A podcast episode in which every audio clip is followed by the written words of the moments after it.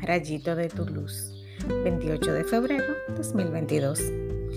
Es imposible para los hombres, no para Dios. Dios lo puede todo. Marcos 10, del 17 al 27. Los apegos a las seguridades terrenas nos atan y nos alejan de la libertad de los hijos de Dios. Pongamos nuestra confianza en nuestro Padre que nos ha prometido que nada nos faltará y que seremos sobreabundados para abundar en buenas obras. El Señor es quien nos da la capacidad de crear riquezas lícitas, pero también nos da la responsabilidad de compartir con los necesitados y no dejarnos gobernar por el dinero. Me consta que cuando confiamos en Él se abren posibilidades inesperadas y de alguna manera ilógica podemos salir a flote.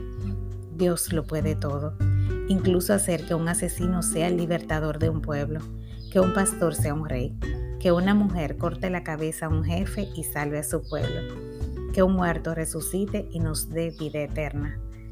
Confía en el Señor. Oremos.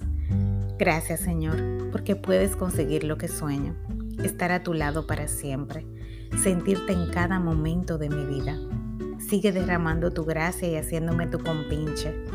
Eres mi mejor amigo, mi más fiel compañero y junto a ti quiero amar a los que me rodean sin condiciones, como me amas tú a mí.